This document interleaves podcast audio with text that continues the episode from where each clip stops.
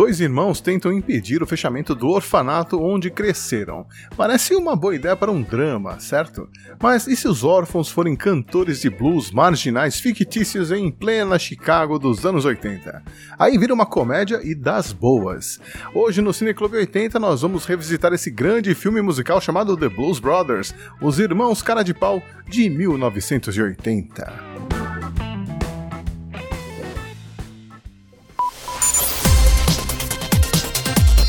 Cine Clube 80.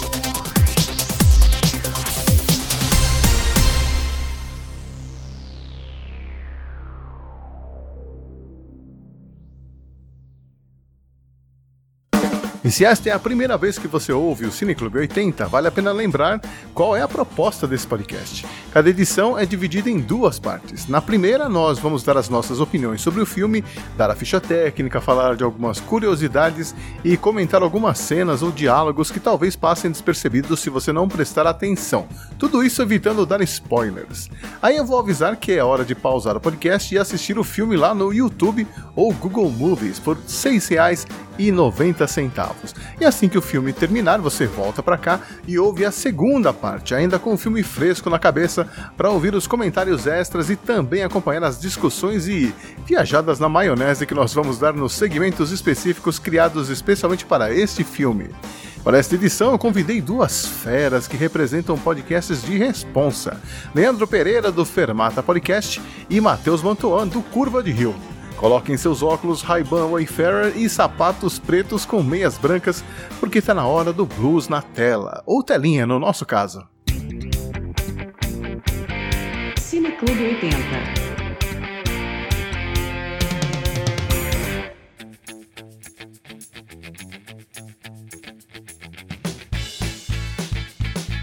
Olá, ouvinte oitentista de todas as idades e de todas as décadas, é o Chi de volta com mais uma sessão de cinema nostálgica aqui no Cineclube 80.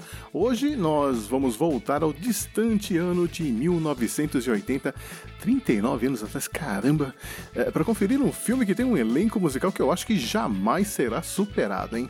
Conversa de hoje é sobre o filme The Blues Brothers de 1980. E para falar de um filme cult como esse, eu preciso de gente cult e culta também.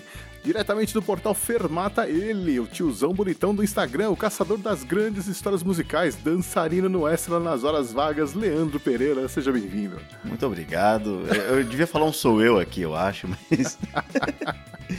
obrigado pelo convite, é uma honra, cara. Isso aí. Além do Leandro, o Fermata conta também com o Léo Oliveira, o William Floyd, a Thay Souza, o Nicolas Queiroz e a Nath, uma galera que eu espero poder receber aqui no futuro, já estão convidados. É, mas o Leandro também é responsável por um dos meus podcasts favoritos, o Ergo, que estava dando uma de Van Halen até recentemente, mas retornou com tudo no final de janeiro. Esse é o ano do Ergo, Leandro? Ah, esse ano eu espero ter um episódio pelo menos por mês. Pelo menos, hein? Isso aí. Vamos ver se eu consigo correr atrás do, do prejuízo desses episódios que ficaram faltando no passado. Torcendo aqui. E teremos também ele, autoproclamado tranqueira, cervejeiro, cineasta, mestre Jedi das edições em áudio, diretamente do podcast Curva de Rio, Matheus Mantoan. Seja bem-vindo. Olá a todos, muito obrigado pelo convite. Apesar de saber que estou aqui tapando o buraco da Tai, mas vamos lá, eu fico feliz do mesmo jeito em poder falar sobre Blue Brothers. Isso aí. Todos os fãs do filme, tá tudo certo. Além do Matheus, o Curva de Rio conta também com o Rafael, o Lucas, o Kaique, o Felipe e o Almir. E já está aí pelo menos quatro anos, é isso mesmo, Matheus? Faz quatro anos daqui a três meses, eu acho. É isso mesmo, cara. Desde 2015 tá aí. Olha aí.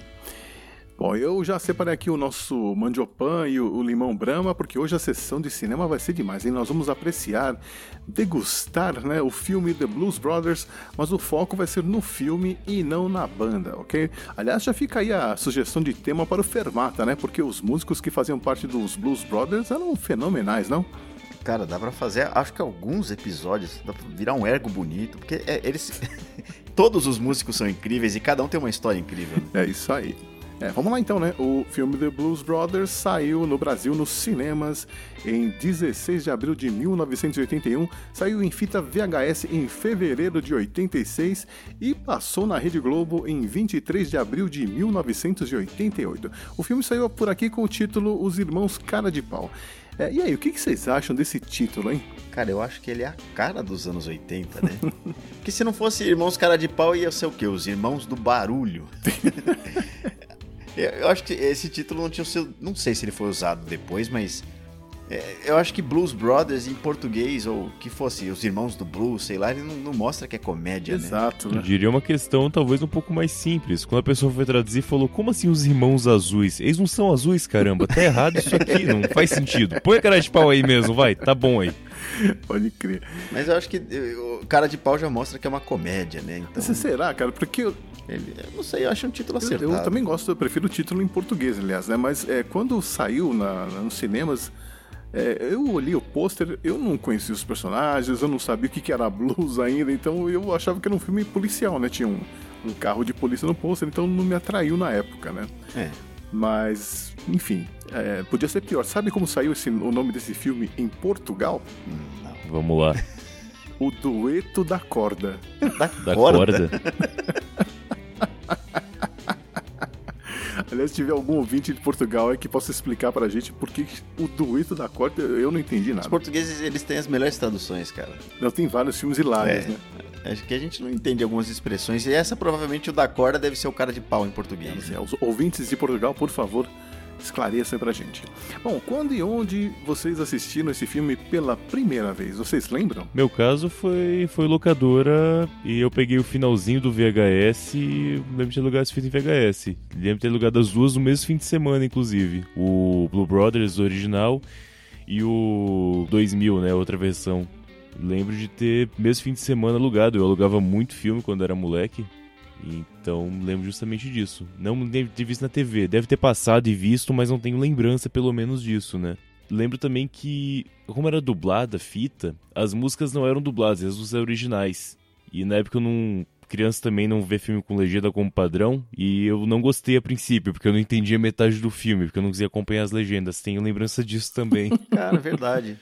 Eu também vi criança, né, cara? Eu acho que eu vi na televisão, eu não tenho certeza, cara. É, é, o que mais me marcou foi quando eu tinha uns 16, 17 anos e aí a gente alugou, foi a mesma coisa. Dublado, o Blues Brothers e o 2000. e aí vi numa tacada só. É, eu vou confessar que eu- o, o irmão de um amigo meu trabalhava na, na- Eu não sei se era na distribuidora SIC Video ou na transportadora da, que fazia serviços para SIC Video, então ele conseguia fazer cópias piratas de todos os lançamentos, né? E aí ele trazia para casa. Então eu acabei assistindo esse filme num videocassete pirata, provavelmente em, no final de 86 oit- ou 87 ali. E qual é a relação de vocês com esse filme? Tem, vocês têm alguma lembrança sentimental? Ou, sei lá, vocês já foram fantasiados de, de Jake e Elwood em alguma festa fantasia, por exemplo? Cara, queria muito ter feito isso, hein? Era uma ideia muito boa. Porque é uma fantasia dual, né, cara? Ela vale pra gente do FBI, pra Blues Brothers, Homens de Preto. Advogado. é, é advogados. Mas, ca- cara, de verdade, a melhor lembrança que eu tenho é justamente, né, de ver com esses amigos que eu tinha nessa época e com quem eu aluguei e assisti quando eu tinha 16, 17 anos, como eu falei. Que era uma época que a gente tava muito assim ligado à música, a gente compartilhava conhecimento, gravava fita um pro outro, emprestava disco. Foi uma época que eu tava conhecendo muita coisa e que eu tava começando a, a gostar muito de blues. Eu tava ouvindo, sei lá, Led Zeppelin, né? Eu tava aprendendo com isso e, e acho que é isso que me marcou nesse filme. Foi esse momento da minha vida ali onde a gente viu. Eu tinha pouca lembrança do filme mesmo em si, até que de repente caiu assim no meio das músicas a trilha sonora do filme. Que é tipo a trilha sonora do Tenacious D, né? Realmente é o filme inteiro, só que só com a parte das músicas, né? O, o disco. Então, depois de ter visto o filme meio que não marcado tanto, e aí sim ouvido o disco, eu revi o filme e passei a gostar mais dele, a realmente ter visto várias vezes e criei realmente um laço sentimental com esse filme. Não só pela parte da música, mas como parte de cinema mesmo, que esse é fácil o maior filme trash musical que existe. tipo, não, não consigo pensar em um filme B musical melhor do que esse. Com certeza. É um filme digno do Belushi, né? Com certeza, sem dúvida, cara. Pois é, a cara dele mesmo. Mas é, quem, quem eram os Blues Brothers, né? Pra quem não conhece os personagens. Cara, o Dan Aykroyd, ele trabalhava no Saturday Night Live, né? Uhum. Bom, ele é canadense e tal, e, e lá no, no, no Canadá eu soube que ele trabalhava num bar chamado Le Ribou, né? Que e seria a coruja, né? E lá ele teve assim, ele, ele teve contato com todos os nomes do blues que ele queria, que ele ia querer um dia conhecer, sabe? Howlin' Wolf, ele chegou a tocar com o Howlin' Wolf quando o baterista lá não conseguiu tocar, não sei por qual motivo, ficou doente. E ele trouxe esse conhecimento lá pro Saturday Night Live, né? Uhum. E lá eles acabaram formando uma banda que era uma brincadeira que ele fazia já com o Belushi. Pois é, o Belushi que nem gostava de blues, hein? O Belushi era do heavy metal. Era do, é, do metal pesado. É, Rapaz, e é engraçado porque o, o, o Belushi era de Chicago, né? Justamente terra do blues, pô. O cara não gostava de blues. Acho que é meio étnico nesse caso, né? Ele não tinha tanto contato, eu acredito. Né? É, provavelmente. Se Chicago é, é uma das cidades, ai- ainda é, né? Uma das cidades mais segregadas dos Estados Unidos, né? Tem bairros ali que são claramente bairros negros, bairros brancos, e isso não mudou muito, não. É, eles têm até restaurantes, né? De comida de negros, restaurante de comida de branco. Sim. E, e o Belu, assim, né? Talvez, talvez, eu não, não, não lembro de ver em algum lugar que ele fosse, talvez ele nem fosse preconceituoso e tal, ele só não convivia com essas pessoas, né? É, nos anos 80 isso era comum, né? É comum hoje, né? É como você tá numa comunidade ali, sei lá, você deve andar muito mais com japoneses do que. Olha que não, hein? Manjo nada de anime, cara. Eu tenho amigos aqui brasileiros que manjam muito mais do que eu. É. Mas aí, cara, os nomes dos Blues Brothers, assim, as pessoas que eles foram chamando são gente que tocou com só os caras, assim, pesados do blues. Os caras são extremamente competentes, cada um deles. Uhum. É, a maioria deles foi, foi indicada pelo Paul Schaefer, né? Que era o cara que conduzia a orquestra lá do programa do David Letterman. E ele conhecia todo mundo, ele foi indicando guitarrista, baterista e não sei o quê. E o Dan Aykroyd amou, né? E aí foi formando a banda, mas ele, estranhamente, não participou, né? Do, ele não foi um Blues Brothers, não fez parte da banda, porque o Belushi ficou meio puto com ele, porque ele estava dividindo o tempo entre esse projeto e um outro projeto com a. Acho que a Gilda Radner, uma coisa assim, alguma outra integrante, uma outra comediante. E ele não gostou, tirou ele da, da banda. Era bem complicado esse cara, né? Não, é muito complicado. Tanto é que ele morreria em é, dois anos depois desse filme, né? Em 82 ele morreu de uma overdose. Acho que tomou um, um speedball, uma coisa assim, e morreu. 31 anos só, cara. É, eu uma vez vi um documentário da morte do Belushi, né, cara? Triste. Assim, você vê que ele, essa overdose se arrastou por dias. Ele ia pra um lugar, ele usava droga, ele ia pro outro pra usar droga. Ele, ele tava já procurando gente que as pessoas não queriam mais ficar com ele, sabe? Mas, é, mesmo assim, ele ainda era um, ele tava em ascensão, né? Tanto é que ele ganhou 500 mil pra fazer esse, esse filme. Ele praticamente ganhou o dobro do cachê do Dan Aykroyd, né? Então, ele tava realmente em destaque. E muitos dizem que ele morreu no auge, né? Não sei. Eu não sei se ele duraria muito mais tempo, não. Ele era muito maluco, cara. E já o Dan Aykroyd também estava em ascensão, né? Nessa época ele tava, já tinha ganhado até um Emmy por um roteiro que ele escreveu lá pro, pro Saturday Night Live. É, tinha participado de um filme com Spielberg. E então ele também estava ali, já, já era um nome de respeito, né? Quando os dois se juntaram, na verdade, ninguém me levou muito a sério, tanto é que as, as primeiras apresentações dos Blues Brothers foram lá para a audiência do Saturday Night Live e não foram ao ar, né? Era só para o público do estúdio mesmo. Você vê que coisa? Sai de uma brincadeira, saiu um ícone que me fala um outro personagem lá do Saturday Night Live que ainda hoje você passeia lá pela Disney e vê passeando pelas ruas lá no- no- entre os. É, é uma coisa de louco isso, né? É, exatamente, cara. O, o Dan, nessa época, ele era tido como um gênio, assim, né? Assim, você pegar os grandes nomes do Saturday Night Live, você vai ver que muitos são copiados, assim. Muita gente já copiou o Jim Carrey, o Ed Murphy. E aí eu vi, eu não lembro agora onde, que dizem que o Dan, ele é incopiável, porque ele é simplesmente maluco. Ele tem ideias que são muito, assim, desconexas, sabe? É, ele era um ponto fora da curva mesmo, cara. E os personagens que ele fazia também eram, eram engraçados, né? Eu, aqui no Brasil, essa época de ouro aí do Saturday Night Live não passou, logicamente, né? Mas saíram algumas compilações em, em DVD e tal. É, é hilário, cara. É muito bom. O, o estilo dele é muito engraçado.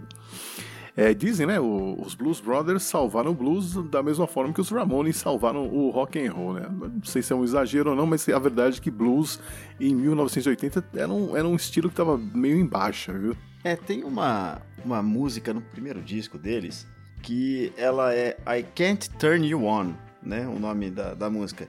Aham. E ele fala assim: é, Boa noite, senhoras e senhores, e bem-vindos ao Universal Amphite- ao, te- ao Anfiteatro da Universal.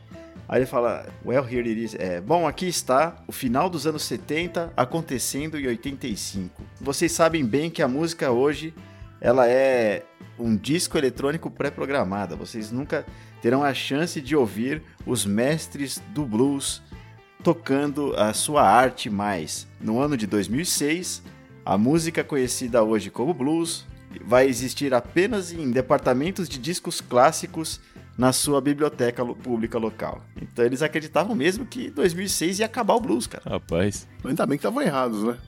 Redondamente enganados, o blues teve um revival forte aí nos anos 2000 que é, com o surgimento de vários grandes guitarristas aí, né?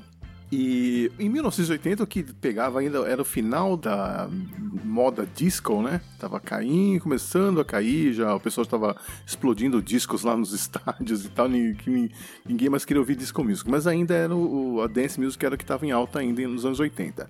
Mas e o que, que vocês lembram ou conhecem do mundo em 1980? Eu vou fazer um quiz rapidinho aqui, hein? vamos lá. Quem foi o campeão brasileiro de futebol naquele ano? Bom, é, eu não sei quem Porra, foi nem ano passado, cara, mas vamos lá. Flamengo, grande Flamengo do, do Zico, Nunes, Carpegiani, Andrade, Júnior, Leandro e tantos mais aí. E o jogo da final, eu lembro bem, né? Foi contra o Atlético Mineiro. Assisti um jogaço, um dos maiores jogos que eu vi na minha vida. Que famoso brinquedo infantil foi lançado naquele ano? Um brinquedo que tem a cara dos anos 80. Falcon? Não, Chutei legal, cara. Eu vou chutar o Pogobol, sei lá. não, foi o Cubo Mágico, cara. Olha aí. O Rubik? É, o Rubik's Cube, 1980. E que famoso canal de TV a cabo foi lançado em 1980? Peraí, TV a cabo? TV a cabo. TV a cabo, um canal de notícias. A CNN? CNN, lançado em 1980. Mas foi um chute, mas lan- não lançada por aqui, né? Não, não, lançado lá nos Estados Unidos. Ah, bom. Lá nos Estados Unidos, a tecnologia de, te- de televisão a cabo foi bem mais popular porque tinha regiões ali hum, que não chegava o sinal de TV, né? Então só chegava via cabo. Então várias cidades ali só viam TV via cabo. Então a tecnologia que já existia desde os anos 70 nos Estados Unidos. Uhum. E em, 80, em 1980 o mundo era completamente diferente, né? A AIDS ainda não era conhecida da maioria da população, ainda rolava a Guerra, Guerra Fria, é, internet não vamos nem falar, né? e, e lá em Chicago, onde se passa o filme, que na época ainda era a segunda maior cidade dos Estados Unidos, né? É, muitas figuras importantes que são associadas com a cidade de Chicago não moravam lá ainda, né? Por exemplo, o Michael Jordan, a Oprah Winfrey, eles ainda nem estavam lá em 1980. Faz tempo mesmo. Era outro mundo, outra coisa. É, tem tantas coisas estranhas, né? Por, exemplo, no- é, em 80 não havia, não se comemorava o dia do Martin Luther King. Não era um, um- um- um feriado nacional. Era, era um mundo completamente diferente. Bom, mas voltando a falar do filme, né? O filme tem 2 horas e 15 minutos de, de duração. Foi dirigido pelo John Landis. E quem é John Landis? Que outros filmes o rapaz dirigiu na vida? Ah, cara, é- eu lembro que ele fez o. O filme com o Ed Murphy, que ele é policial, como chama? É... Ah, caramba. O Axel Foley lá, assim. Um Tira da Pesada, não foi? Hum, Não, eu acho que ele fez o Príncipe em Nova York com o- Eddie Murphy. É, eu lembro que também ele fez o filme anterior ao Blues Brothers, isso eu sim, porque eu tenho o DVD aqui, que é o Animal House, né? O Clube dos Cafajestes. Ah, português. Clube dos Capacetes, clássico. Ele já era um diretor famoso nessa época, né? Sim, ele fez e o meu favorito, né? Um lobisomem bom. americano em Londres. Muito bom assistir no cinema, morri de medo. É, o filme tem roteiro do Dan Aykroyd barra John Landis, né? Porque o Dan Aykroyd nunca tinha escrito um roteiro na vida, escreveu, é, sei lá, 340 páginas lá e mandou pro, pro estúdio, o estúdio deu risada. Ele falou, meu, isso aqui é- não dá pra filmar isso, né? E aí coube ao John Landis reduzir pro, pro, pras 2 horas e 15 de filme lá. Então ele teve que fazer uma mágica ali. Ele nunca tinha visto um roteiro né, de cinema quando ele escreveu. Exato, então ele foi descrevendo tudo. Então ele descrevia em detalhes a roupa que as pessoas estavam usando, o cenário, as cores, lá lá lá. E assim, ficou impossível, né? Não dava pra usar aquilo. Então realmente eu diria que o roteiro é do John Landis. Mas aparentemente ele, ele demorou duas semanas pra adaptar o roteiro do, do Dan, né? Então, provavelmente ele não criou muito em cima, né? Foi só pra adaptar pro formato, eu acho. É, Tirou a gordura, né? sim. É o que eu imagino. É, o filme custou 27 milhões de dólares, sendo que originalmente ele tinha sido aprovado para orçamento apenas 17 milhões. Então esse valor todo aí inclui a cocaína pro John, John Belushi, né? É verdade, eu li isso, que isso, na, na verdade, eles criaram um bar no meio do estúdio pra galera, e tinha cocaína no, no orçamento mesmo, assim, era, era pra diversão, até porque o, Jo- o, o, o Belushi não tava sozinho na droga, né? Não, aliás, todos ali, né? Incluindo a Carrie Fisher, cara. É, ela Sim. tava mais que, tal- que os outros, talvez. É, a força, a força tava rolando forte ali nela. E acabou sendo a comédia mais cara de todos os tempos por isso, né? Em compensação, trouxe de bilheteria 115 milhões de dólares, ou seja, se pagou com juros, né? Mas deve ter sido caro demais. Imagina fazer esse filme hoje. Não, é absurdo, né?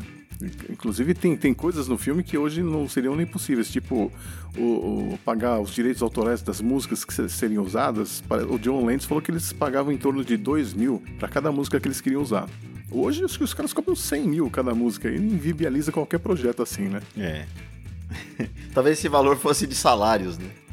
Isso. E olha que esse filme, quando foi lançado, por causa do título, né, da Blues Brothers, muita gente, muitos distribuidores acharam que o filme era um filme dirigido ao público negro. Então eles não, não quiseram, não tiveram interesse em, eh, né, em passar o filme. E só 600 salas de cinema passaram esse filme. Uhum. Então o filme não foi bem na estreia, né? Foi, aliás, a crítica não gostou, mas acabou virando cult com o passar do tempo, né? Esse, esse era uma coisa muito forte na época, né? Você tá fazendo um filme de branco ou você tá fazendo um filme de negro, né? Nossa, isso era muito Black forte. Exploitation tava acontecendo ali poucos anos antes, né? Sim, até a parada de música era separada, né? Sim. Pra, pro jovem de hoje isso deve ser muito estranho, né? Coisa mal. Ainda bem, né? Ainda bem, isso tem que ficar no passado mesmo. Bom, vamos falar um pouquinho do elenco aí. John Belushi, Dan Aykroyd, Carrie Fisher. O que, a gente pode falar deles? Vocês gostam deles em outros filmes? Já conheciam antes de assistir o, Blues Brothers? Cara, eu conheci os dois primariamente por causa do Blues Brothers, depois que eu fui ver o Saturday Night Live e os trabalhos anteriores, né? Tipo, principalmente do, do Dan. Porque o John Belushi meio que ele sempre é o John Belushi mesmo. Não... acho que o ator, o personagem, acho que é tudo meio que a mesma coisa no fim das contas lá, né? Sim. Ele é sempre o Bluto, né? Exato, sempre esse cara. É, e claro, às vezes eu também me confundia com o Jim Belushi, daquela série O Jim e Assim que passava no SBT. Sim. Depois que eu descobri que realmente era uma homenagem de verdade. Ele realmente homenageava o John Belushi na série, nos trabalhos dele, né? Também Uhum. cantando blues e tudo mais. Então por um bom tempo na minha cabeça era a mesma coisa, até que eu entendi que era, o som era derivado do outro. Não, a Carrie Fisher, acho que todo mundo lembrava do Guerra nas Estrelas, né? Sim, com certeza. Princesa Leia. É, ela é, acho que Princesa Leia. sempre, né? É, Ela foi poucos anos antes a Princesa Leia. Uhum. Três anos antes. É, pra mim, o, o Dan Aykroyd, ele era o gordinho dos caça-fantasmas. Ah, né? sim, verdade. Então, essa é a primeira lembrança que eu tenho quando fala do nome dele. Eu, quando vi o Blues Brothers e disseram que era ele, eu não acreditei. É mesmo? É, porque ele tá magrinho, né, no filme. Ele tá muito diferente, são quatro anos de diferença, né? Não é Sim. que ele tá magrinho, é que ele tá do lado do João Belushi. Aí o referencial acaba aqui. É um problema de referência, né? Exato. É, mas. Cara, por algum motivo, assim, eu, eu não reconheço. Eu, eu olho pra ele, eu sei que é o Dan Aykroyd, mas eu, eu ainda, ainda penso que é outra pessoa. Mas é verdade, há uma grande diferença aí também. é, dependendo da referência, ele tá bem mais alto e bem mais magro mesmo, né? Uhum. É, E a própria Carrie Fisher, eu confesso que quando eu vejo a Leia, a, a Leia, quando eu vejo a Carrie Fisher em outros papéis, eu demoro uns segundinhos pra, pra lembrar, sabe? Tipo, ah. É. tipo, aconteceu isso com o, o- o Harry e Sally, feitos um para o outro. Também demorei um tempinho pra reconhecer que era a Carrie Fisher. E nesse filme também, eu falei, eu conheço essa. Ah, é a Leia, não, é a Carrie Fisher. engraçado, eu não lembro de muitos filmes com ela que não sejam Star Wars, Cara, cara. Tá vendo? É tão forte a associação, né, É, cara? e ela fez muita coisa, né? Em Pânico 3, ela faz uma secretária que é uma sósia da Carrie Fisher. Porque Pânico 3 eles estão filmando o Pânico na história, não sei se lembram, mas enfim. E ela faz uma secretária inclusive xinga a Carrie Fisher parecer tanto com ela, e o pessoal fica se confundindo. é o segundo papel que eu mais lembro dela. É, bom, ela e o Dan Aykroyd formaram um casal, né? Eles quase se casaram, inclusive o- o- a Carrie Fisher foi a apresentadora, né? O, a host do, do episódio do Saturday Night Live que onde estreou o- os Blues Brothers mesmo, a apresentação do a primeira apresentação dentro do programa. Coincidências, né? Uhum. É, ela. Pelo que eu li, eles se apaixonaram durante a gravação desse filme, né? Uhum. E aí, desse filme, eles já saíram e foram dividir uma casa, já um- uma cobertura em algum lugar. Ele deu um anel de casamento pra ela.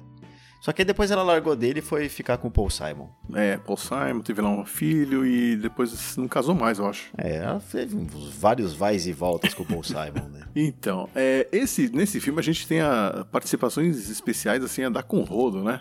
Vocês repararam nesse pessoal durante o filme? Steven Spielberg. Eu não O reconheci Spielberg eu esse também cara. não. Eu- Não peguei, cara.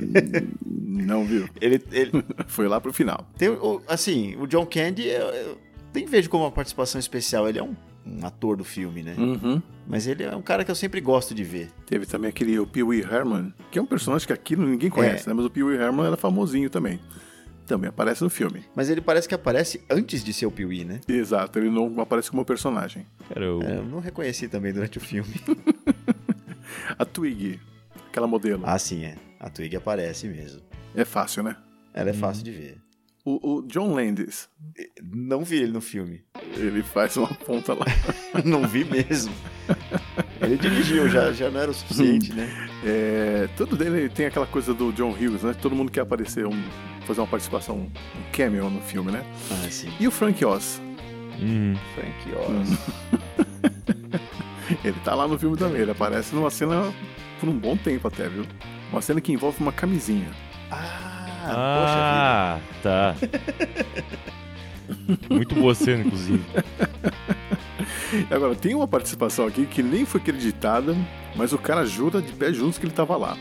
Que é do ator James Avery, que ele faz o tio Phil naquela série Um Maluco no Pedaço. Sim. Ele é um dos dançarinos do filme. Ele diz que tá lá, mas não foi acreditado. Eu tentei achar ele no filme e não consegui. Até porque ele devia estar bem diferente, né? Ele já tá bem novo. É, né? atualmente ele tá morto, inclusive. É, É, é bem diferente mesmo. Tá bem mais vivo, né? Esse tem também o Ray Charles, né, cara? Acho que é uma das cenas mais icônicas, pelo menos, do filme. Ah, sim. o- Vamos, falar um pouco dos astros da música que participam desse filme, então. Acho que a gente pode combinar, né? Musicalmente falando, acho que nenhum outro filme vai conseguir juntar tantos ícones da música, né? É gente demais. E no- na proporção de cada um, né? Sim. Então vamos listar alguns aí que, que aparecem no filme.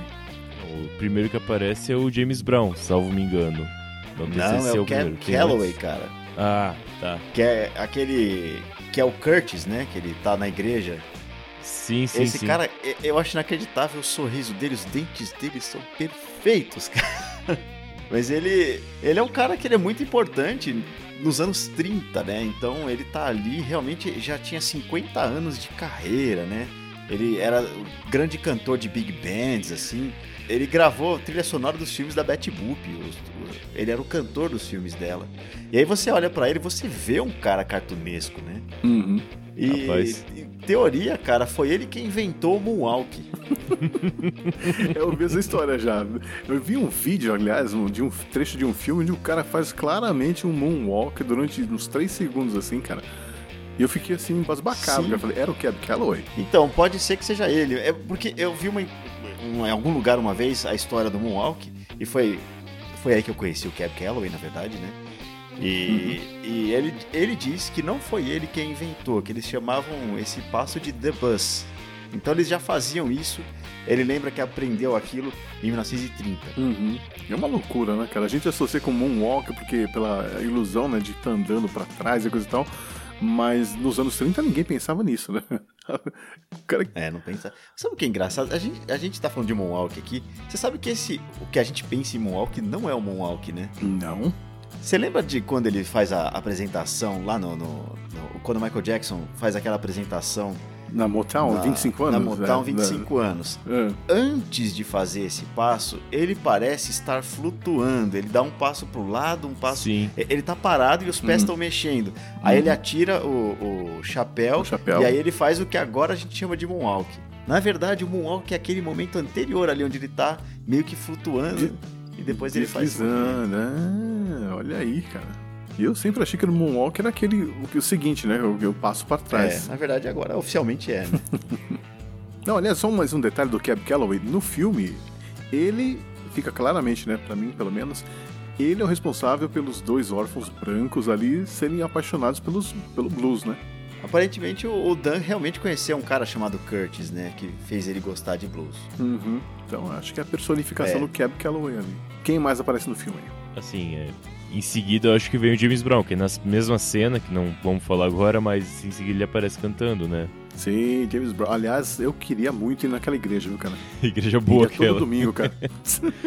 Ia rezar a missa tranquilo. Cara, você imagina que é o reverendo James Brown e a solista é a Chaka Khan, que cara. pediu, Novinha, pediu, linda, por favor, me cara. deixa participar do filme. Inacreditável. Ela tá acreditada no filme?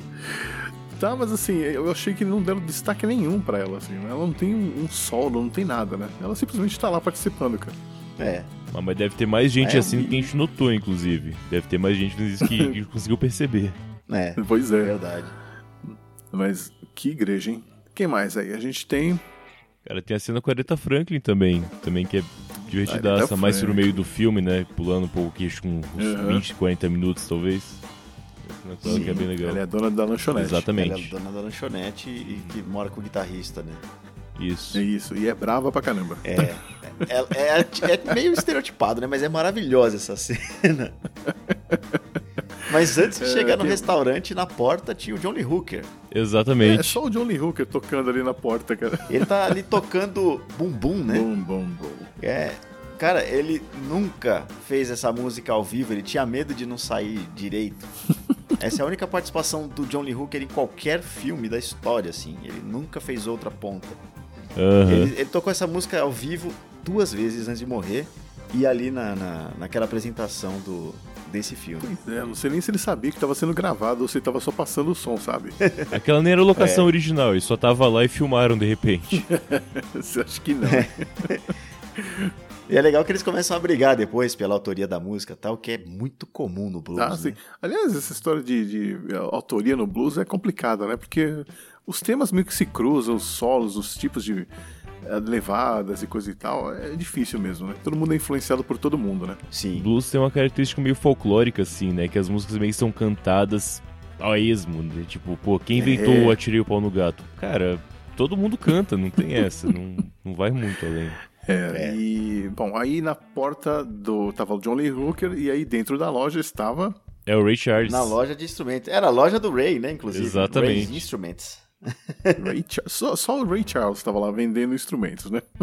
É, tinha uma mira incrível. Coincidentemente, ele interpreta um cego na cena, né? O que é um negócio, pô, coincidência demais pegarem ele pra colocar nesse papel.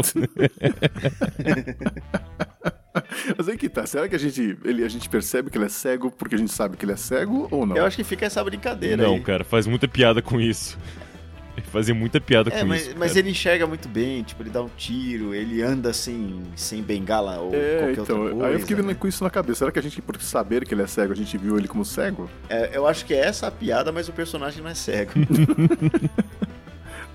enfim, enfim. É, quem mais? Tem mais um músico que eu percebi, cara, mas é uma cena muito curta, que é o Joe Walsh, que é o guitarrista dos Eagles. Ele tá lá também. É só uma ceninha, né? E o Steven Bishop também tá lá, é um outro músico também famoso na época.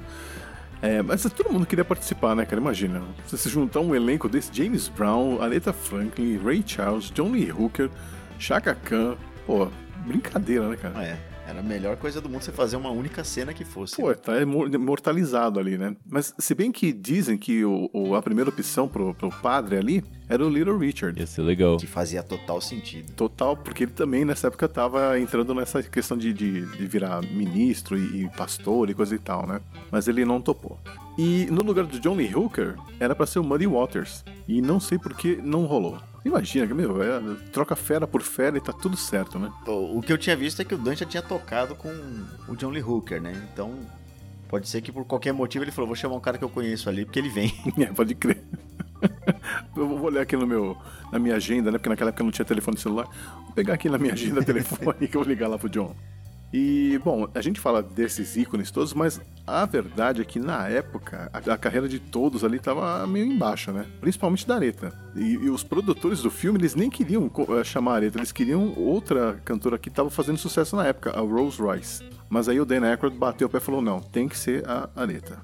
Então, é, essa- esse filme foi a primeira e a única vez que a Aretha fez um, um papel mesmo, né? Como ela não apareceu como Aretha Frank em, em um filme, ela fez o papel lá da dona da lanchonete. Única, a única vez. E por conta desse filme ela conseguiu um contrato aí com, com a Arista, entrou na Billboard de novo. Não chegou no topo, né? Mas ficou ali entre as 40 a mais pela primeira vez em acho que uns 6, 7 anos, mais ou menos. Então, o filme ajudou muita gente aí nessa época, né? Mas falando de, de, de- Vocês gostam de musicais? Que outros filmes musicais vocês recomendam gostam, lembram? Pergunta boa essa.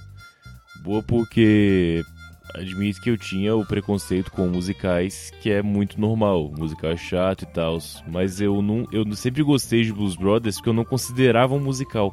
Olha aí. Eu- depois de um tempinho eu percebi que musical é é é um negócio legal, é só você não pensar nele como um gênero que fica legal. É só um jeito de fazer o filme, não necessariamente é um gênero, sabe? Uhum. Tanto que, tipo, Noviça Rebelde cantando na chuva, pessoalmente eu não gosto. Eu acho o negócio realmente muito chato, levar o filme inteiro pela conversa que não faz muito sentido. Mas usar a música de base, pô, é legal pra caramba. No Blues Brothers é legal. Atualmente tem o Baby Driver, que é fantástico, assim, dos mais Uhum. novos. Vocês gostaram de Rock of Ages? Toca Virgens com o Tom Cruise? É. Sabe quando você gosta e você não sabe por quê? Uhum. Sabe quando você fala, caramba, isso não é bom, mas eu gostei? Essa sensação que eu tive com esse filme foi essa. Entendo total. Eu não sei por que até hoje, mas eu gostei desse filme. Me arrependo de ter gostado. Eu, eu gosto muito de musical, cara.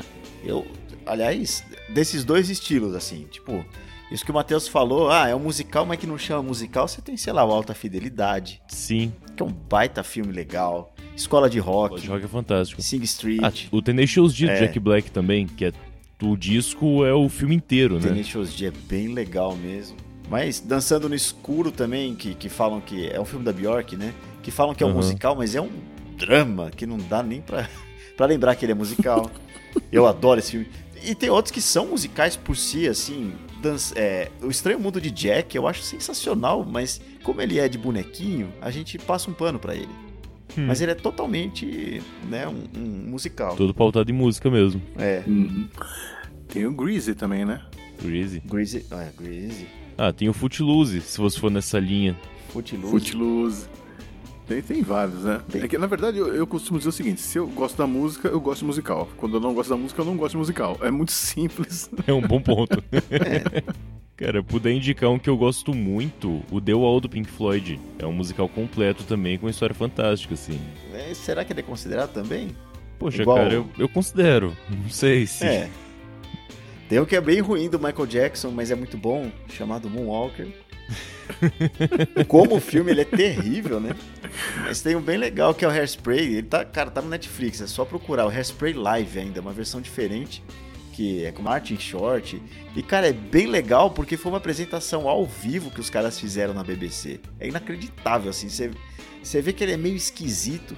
Nossa, os caras dançam muito, cantam muito e é um é um filme clássico, né? Um, um musical clássico, do, daquele jeito que o Matheus disse que não gosta. Tem um que eu não sei dizer se é musical ou não, mas talvez seja, pela lembrança, posso estar me confundindo, ou talvez só tenha música, que é com o Whoopi Goldberg, o Mudança de Hábito.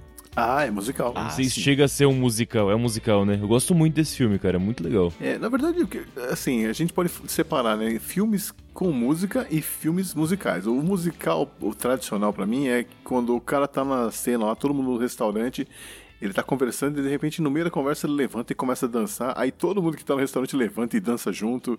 E aí depois que acaba, todo mundo sente como se não tivesse acontecido nada, sabe? Pra mim, esse é o musical clássico, né? Sim, sim. Que eu- esse realmente E- me e- incomoda.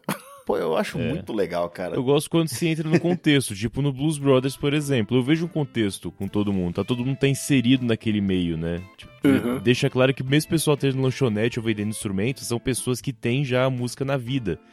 Então você enxerga realmente aquilo acontecendo de alguma maneira. É, Mas tipo, no Vista Rebelde assim, é tipo. pô, é, mina aí, todo mundo suprido pela igreja, eles não vão querer cantar, galera. Palma. Eles não querem cantar, eles estão mal. Eles não gostam disso, para. Mas, cara, nesse filme ainda, no, no Blues Brothers, eles dançam junto com as pessoas que eles nem conhecem a música. Tem, tem Uhum. essa cena aí clássica. Então, é aquilo que eu falei. Na verdade, quando eu gosto da música, eu gosto do musical e vice-versa. Acho que a regra funciona muito bem, cara. Sim. Bom, mas aí, vamos, vamos dando umas. Comentando algumas coisas que, que os ouvintes devem prestar atenção enquanto estiverem assistindo o filme. Algumas cenas ou algumas piadas, eu não sei, algum, uma música. Uma coisa que a gente pode falar, por exemplo, é com. A gente estava até comentando antes aí, né, Leandro? Sobre as cenas de perseguição de carro. Fantástico. Cara, que cenas de perseguição. Cara, eu acho que são as melhores cenas de perseguição de carro que eu já vi, cara. Uma em específico, eu acho que é melhor do cinema. Uma em específico. É mesmo? Que, enfim, a gente pode falar depois, mas acho que é a melhor cena de perseguição de carro, cara. Perseguição de tudo, não só de carro, né? Que uma hora acaba o carro também e continua. Uhum. e tem umas cenas que nem perseguição é, que ele simplesmente tá dirigindo de forma deslocada lá, né? Sim. Pô, o começo do filme já, já vai nessa, né? Então presta atenção. Mas uma, uma coisa que você vê o Elwood, ele sempre anda com uma pasta, né? E essa pasta tá na mão dele ali com, com uma algema. E isso é uma piada interna ali, porque é, é- é aquilo lá é o tesouro dele, ali dentro estão as gaitas dele. Sim. E não teria outra forma de saber isso se não fosse procurando na internet, né? Não, tem muita coisa ali que eles fazem, tipo, até a escolha dos óculos, eu acho que tem a ver com, com isso, sabe? E do figurino em si. É, tem muita coisa que eles decidiram entre eles ali e fez sentido pra eles ou foi engraçado pra eles, mas que nós estamos boiando até hoje, né? É. Mas isso é legal, né, cara? Não tem, nem tudo precisa ser explicado, né? Sim, né? É, que mais? Bom, a gente falou dos famosos, né? Então, o ouvinte tente identificar os famosos que vão aparecer durante o filme aí, que é muito divertido. É, que mais? Tem algum- alguma música em especial que vocês acham que eu tenho que prestar atenção em algum detalhe, alguma coreografia, sei lá? Vale o discurso pré-música? Acho que o discurso antes do último show é uma das coisas mais fantásticas, tipo, de contexto, sabe? De você unir. Aham. Se você, sei lá, faz 20 anos que você não viu o filme, você pega só a última cena e ouve aquele discurso, ele linka o filme inteiro naquele discurso. É um negócio muito fantástico. Ele é pega toda a história com aquele discurso e joga lá naquela cena final. Eu acho isso muito, muito da Então é hora. ótimo, cara.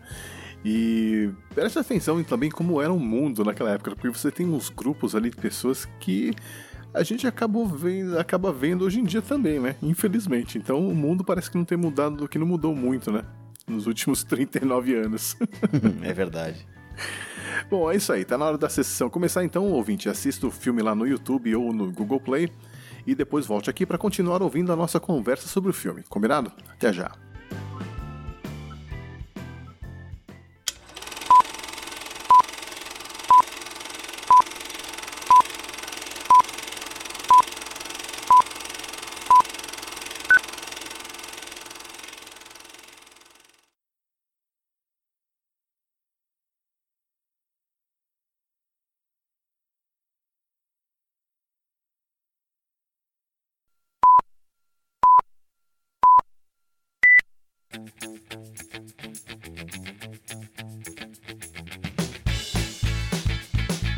Sobem os créditos e a gente está de volta para continuar o papo sobre o filme The Blues Brothers, os irmãos cara de pau, ainda ah, dançando e pulando, né? Como esse filme deixa a gente pilhado, né? Deixa mesmo, né, cara? Eu fui dormir assim, com a cabeça cheia, cara. Eu tava muito feliz. E aí, é um filme que continua sendo uma experiência agradável? Ou vocês notaram algum problema, alguma coisa estranha que incomodou, alguma coisa politicamente incorreta? Eu tava tranquilo, honestamente. E não- Inclusive, a última vez que eu vi esse filme foi mostrando pra, pra Thay. Fermata, enfim, ela não conhecia, eu fui rever com ela, porque ela não tinha visto.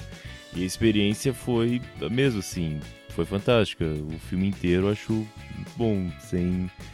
Não acho que tenha piorado alguma coisa com o tempo. Pelo menos o tempo que eu vi até agora. Eu acho que no começo, ele anda, ele parece um filme lento, né? Uhum. Porque ele tá mostrando ali quem eles são, mas o filme vai meio devagar, assim, pros padrões de hoje. Mas é engraçado como aquele momento ele é importante pra você ver a postura deles em cena, assim, quem são aqueles personagens, né?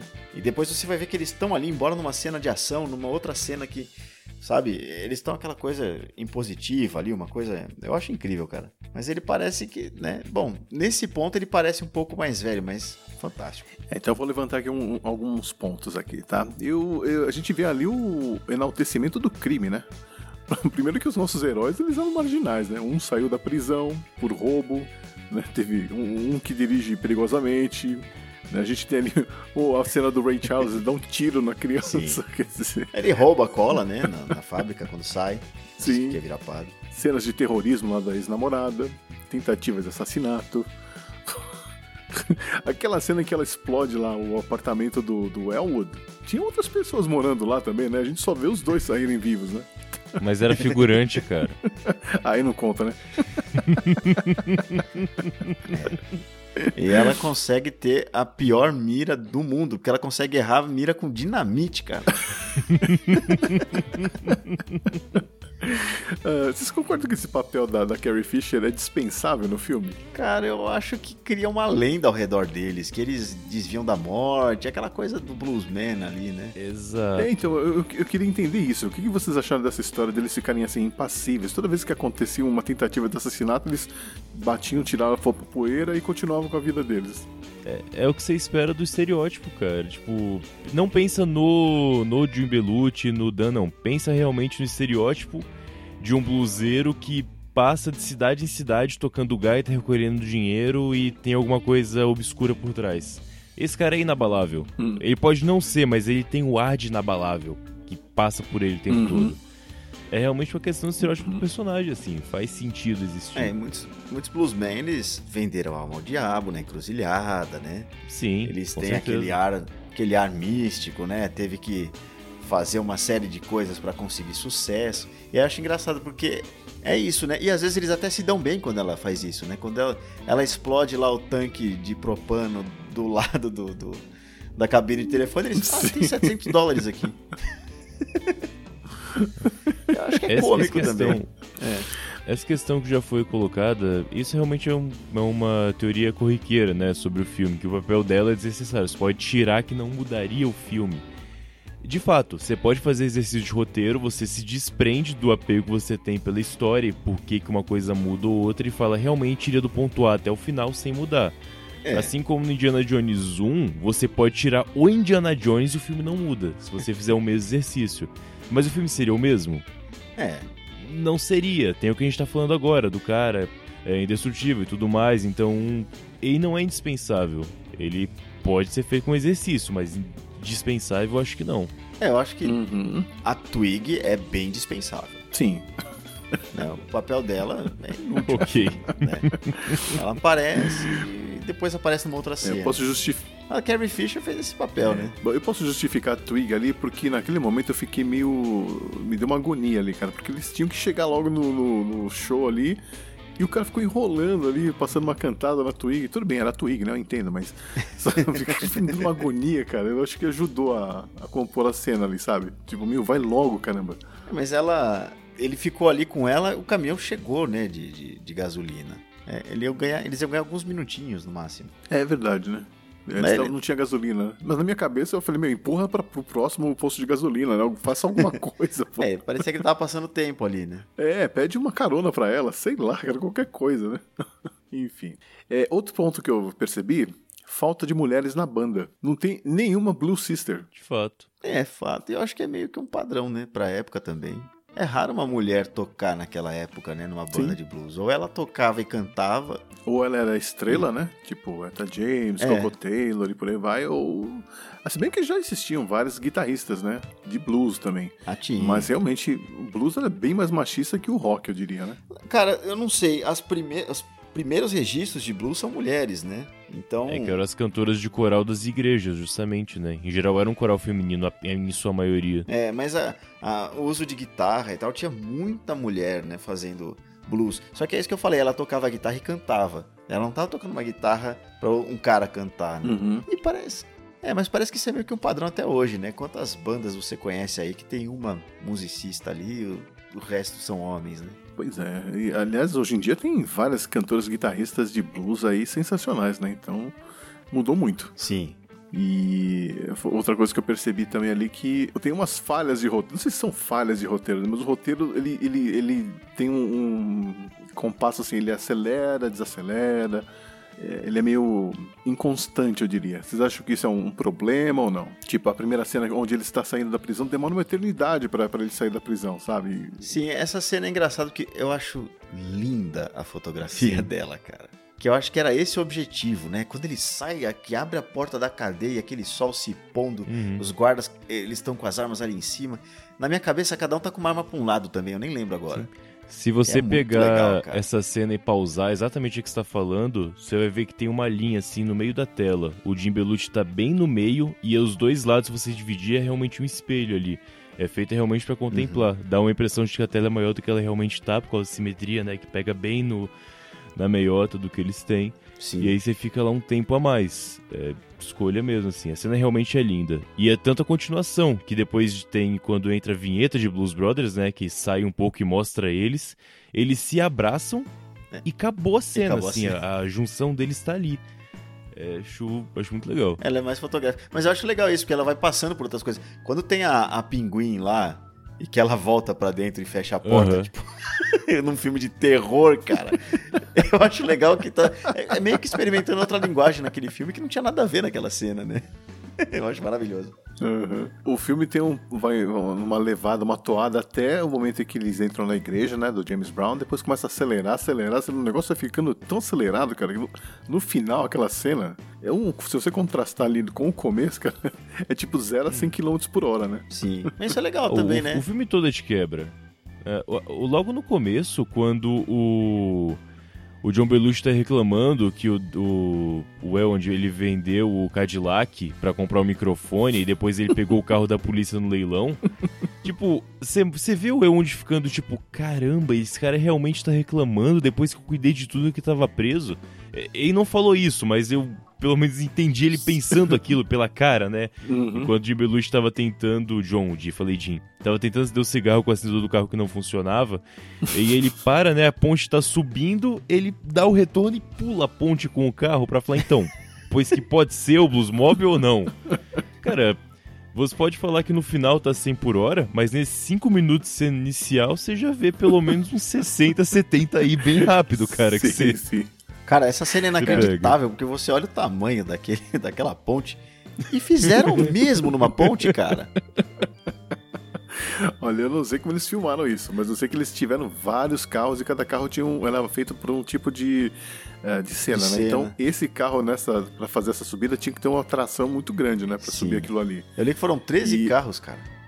É, eu não sei até que ponto da ponte ele subiu, e depois eu não sei como eles filmaram aquela travessia do pulo, né? É. Porque o carro bate ali, a suspensão daquilo, para não sair capotando, é, tem que estar tá super preparada, né?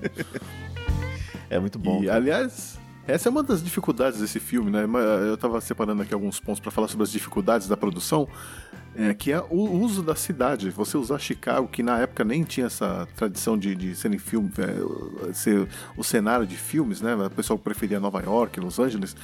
E imagina essa perseguição de carros, usar um shopping center, é, jogar o, o, carro dos nazistas lá de cima. Imagina a logística disso, cara. Deve ter sido muito complicado, né? Esse, é, isso é que mais me, me me deixa assim, cara. Você, você, imagina que eles realmente atiraram um carro de um helicóptero, cara? Eles fizeram isso, cara. Eles fizeram. é inacreditável. Eles cataram um carro e tacaram lá de cima, cara. Não, não é só a logística do negócio. É loucura o que eles fizeram.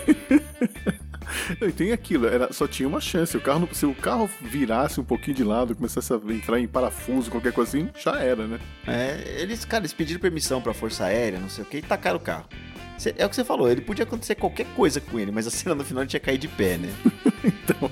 E, sei lá, cara, eles não sabiam o que, que ia acontecer se o carro começa a cair e ele não ele cai num lugar que é inesperado, sabe? Você mira aqui, mas ele tem a dinâmica dele ali, pode ventar, vai saber. É, eu costumo dizer que tudo nos anos 80 parecia que, que conspirava a favor, sabe? Tudo dava certo. É. Cara, explodiu o posto de gasolina, cara. Eles explodiram um posto de gasolina.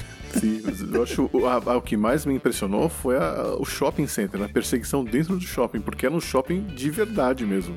Só que ele tinha sido fechado em 79. Então ele ainda tinha cara de shopping, ainda tinha lá toda a decoração e as lojas e coisa e tal. Só que estavam vazias, né? E aí o que, que eles fizeram? Eles conseguiram.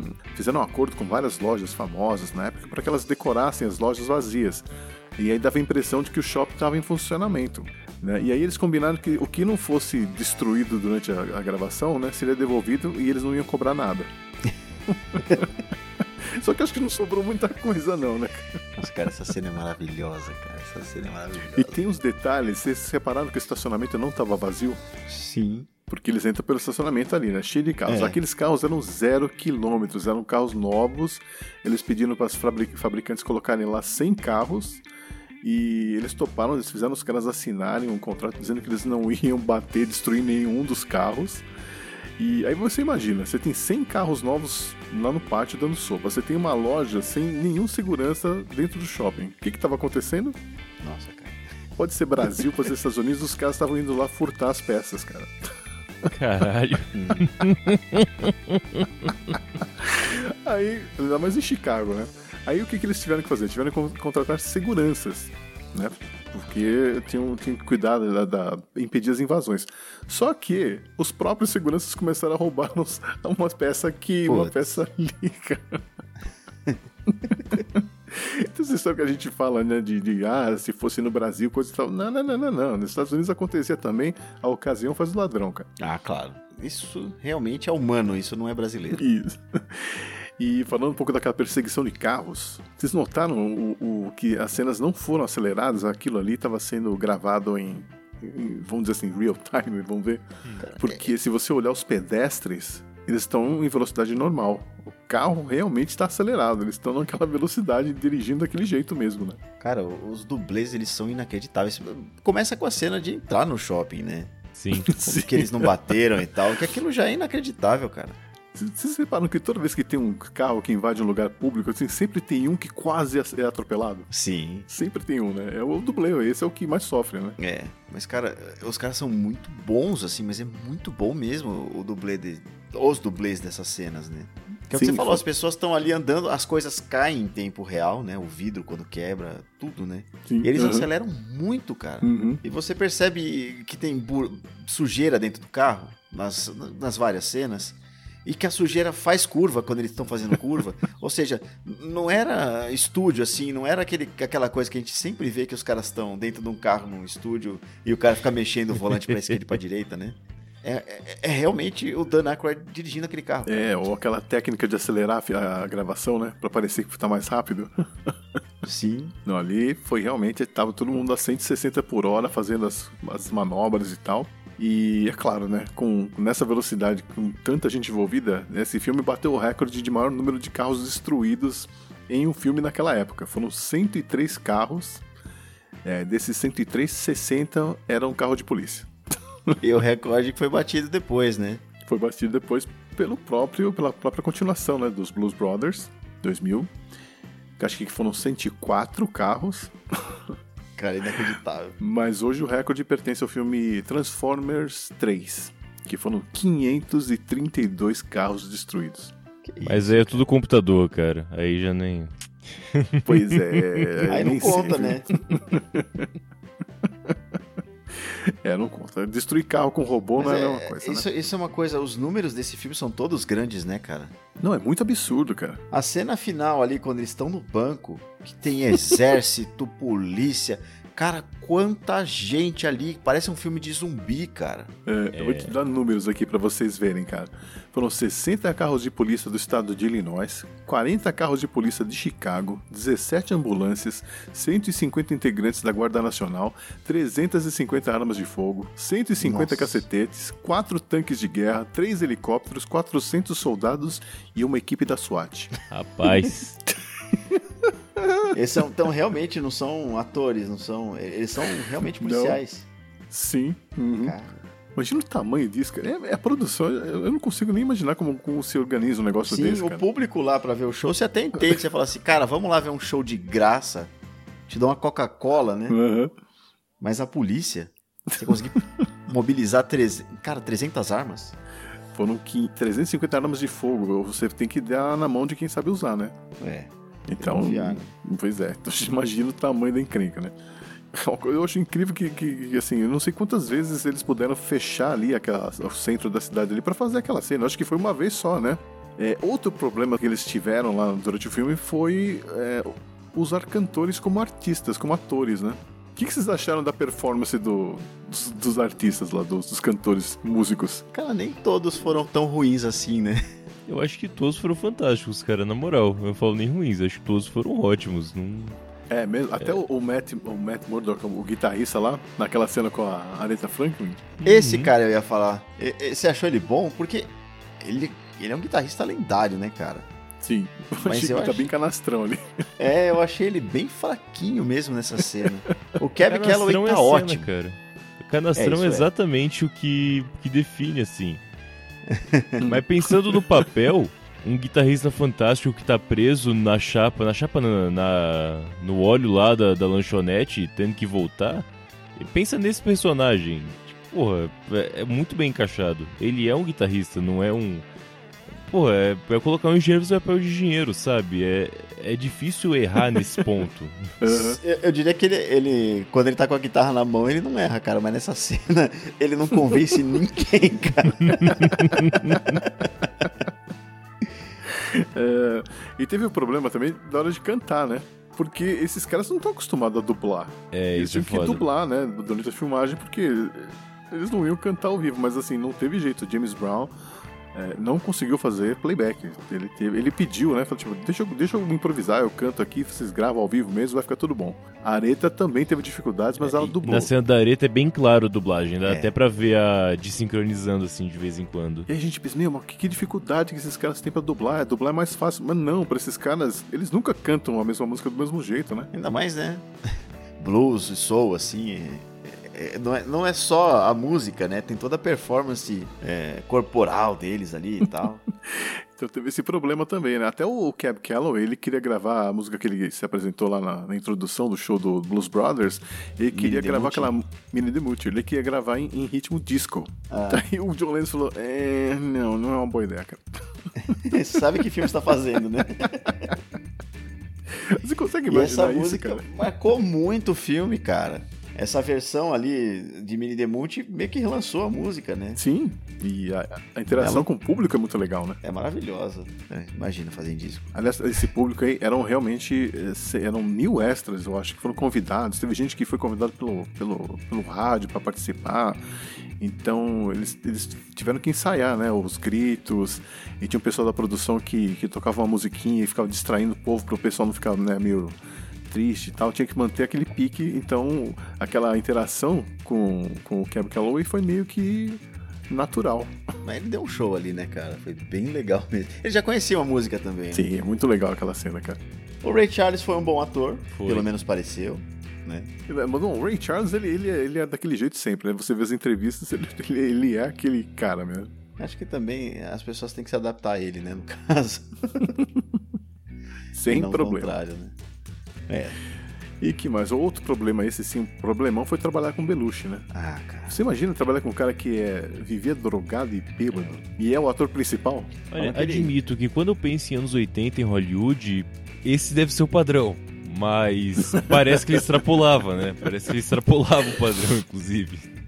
Ele é muito louco, ele era muito louco. O, John Landis, eu, eu vi várias entrevistas e toda vez que ele fala desse filme, ele, ele ri, porque ele lembra do que aconteceu e fala, gente, o Belushi era louco, né? Ele, esse cara, ele, ele tava discutindo com o John Landis e ele se encheu, ele correu pra rua, parou um carro, todo mundo conhecia o Belushi na época, né? Parou um carro, entrou e falou, ah, vambora. E sumiu, cara, ninguém sabe onde ele foi. Ele era assim, cara. É. Mas dizem que ele, ele realmente passava do ponto assim, porque tava lá toda a equipe esperando no horário do determinado lá, porque tinha a iluminação perfeita tal, dava tipo, quatro horas o cara não aparecia. Aí encontravam ele lá, caído no chão, bêbado, sujo. Não, acharam ele, acharam ele na casa de um vizinho ali do local de filmagem, cara. Ele simplesmente bateu na porta, atacou a geladeira do cara e dormiu no sofá. Aí tinha Você imagina isso? probleminha, né, cara? Admito que se fosse na minha casa, eu deixaria o café pronto pra quando ele acordasse, inclusive. Você sabe que foi isso que aconteceu. Tranquilamente. Foi isso que aconteceu mesmo, cara. O, o Dan Aykroyd sabia da reputação do cara e foi procurar na vizinhança e ele achou a casa. E o cara abriu a porta e falou: "Ó, ele tá dormindo ali na sala, deixa ele quietinho e tal. Porque todo mundo amava, né, o, o John Belushi. Ele, ele tava ali, ele andava na, na, na linha entre o, o babaca e o seu melhor amigo, Sim. sabe? Então, assim, o cara é dificílimo de trabalhar, né? Mas que realmente dá um show no filme, né? Sim, e, mas- e também, como eu disse, né, não era só ele. A, a própria Carrie Fisher fala que ela não lembra direito dessa época, porque ela tava sempre muito louca. né? o Dan, aparentemente, ele nessa época não gostava de tanto de usar droga assim. Ele usava pouco, né? Ele não abusava tanto, pelo que eu entendi. Uhum. Tanto é, tanto é que ele sobreviveu, tá aí até hoje pra contar a história, né? Exatamente. E qual o, músico, o número musical que vocês mais gostaram? E por quê? Musical? Isso. É, pô, é muito fácil. É o dublado dos Rednecks. em que eles não podem. Em que eles não conseguem tocar. É, Primeiro começa fantástico, né? Porque a cena tem uma grade em Sim, frente ao palco, porque já é esperado que vão jogar coisas neles. E é o tempo inteiro aquele vidro quebrando. E- Eles não podem cantar o próprio repertório, porque o pessoal meio agressivo não gosta. E eles começam a tocar o Rawhide, né? Que é, acho que é música clássica de série de faroeste, uma coisa assim. Isso. E vão seguindo nessa linha o tempo todo pra poder sobreviver aquela noite. Eu acho isso muito fantástico. É. E a música que eles abriram é uma do Spacer Davis, uma música sensacional, Give Me Some Love. né? É, Give Me Some Love. E, mas, é, é, realmente, ali mostra o poder de, de improvisação do- de, de um grande músico, né? É. Uhum. Cara, Eu não sei Ah, aquela é música tal, toca aí. Ah, sim. Raw. Aí é bonito, né? O Dan canta bonito essa música. Não, a voz dele é incrível nessa música. É, Uhum. mostra o poder dele ali. Cara, eu não sei qual que é a minha cena musical favorita, cara. Pô, eu- a música, a cena com o Ray Charles, pô. É muito Eu- bom. Eu gosto muito. Essa sim é uma música clássica de musical. Eu gosto. Cara, eu, eu acho que realmente é na igreja. É na igreja? É, cara, aquilo realmente eles se convertem ali e você fica, caramba, isso é fantástico, eu queria estar nessa igreja, sabe? Eu tava pulando, já tava batendo palma já. oh, eu nem acredito em Deus, cara, eu estaria ali. Praise the Praise Lord. the Lord, cara. é fantástico. Aí ele fica, The Band! Aí ele tem aquela iluminação. Cara, aquilo é maravilhoso, cara. Você vê a luz. E é Tô uma quebra no filme também, né? Que o filme tava devagar até ali, cara. Sim. Eu acho maravilhosa essa cena. É incrível mesmo. Mas a minha do Ray Charles é a minha favorita porque tem é, aquela coleção, né? Eles fazem uma sequência de passos famosos de dança. Sim, Que isso cara. aqui é demais, cara. Eu acho maravilhosa aquela É cena. verdade. E tem a dancinha ridícula deles, né? Dos Blues Brothers. que eles ficam correndo no lugar. cara. Aquilo- Mas, cara, eles, por mais esquisito que seja, eles dançam muito, cara. Pra cacete. Não, mas é legal porque assim, é totalmente desengonçado, mas é tão perfeito pra música. É. E você sabe que o Dan, ele tem aquele, é, aquela doença que os dedos nascem colados do pé, sabe? É Eu nem mesmo? sabia que isso era uma doença. É, às vezes as pessoas nascem com os dedos colados, né? Você até consegue fazer cirurgia e tal. E, cara, ele dança demais. Eu fico pensando se ele já tinha feito a cirurgia naquela época. Não sei, porque ele tem uns passos meio esquisitos, principalmente no show final. É. Na hora que ele tá ali na, na- tocando a gaita, ele faz uns passos ali que fala, meu, vai quebrar a perna esse cara, cara. Sim, cara, mas ele abaixa, levanta, ele, ele faz umas coisas ali que. Cara, quanta cocaína. Eu sei que o, o John, no fim do filme, ele caiu de skate. Porque é isso que você falou, né? Além de usar droga, ele também, tipo, foi andar de maluco. skate durante a gravação. Aí ele machucou o joelho, cara. Aí os caras deram droga pra ele mesmo. Naquelas cenas ele tá muito drogado com Mas, mas anestésico fazia e tal. efeito ainda, cara? É, anestésico, né? E, e outras drogas que deram pra ele pra ver se ele conseguia fazer as cenas de- dele correndo. Porque era, era a última cena do filme. Já tava tudo atrasado e ele vai e anda de skate. Difícil, difícil.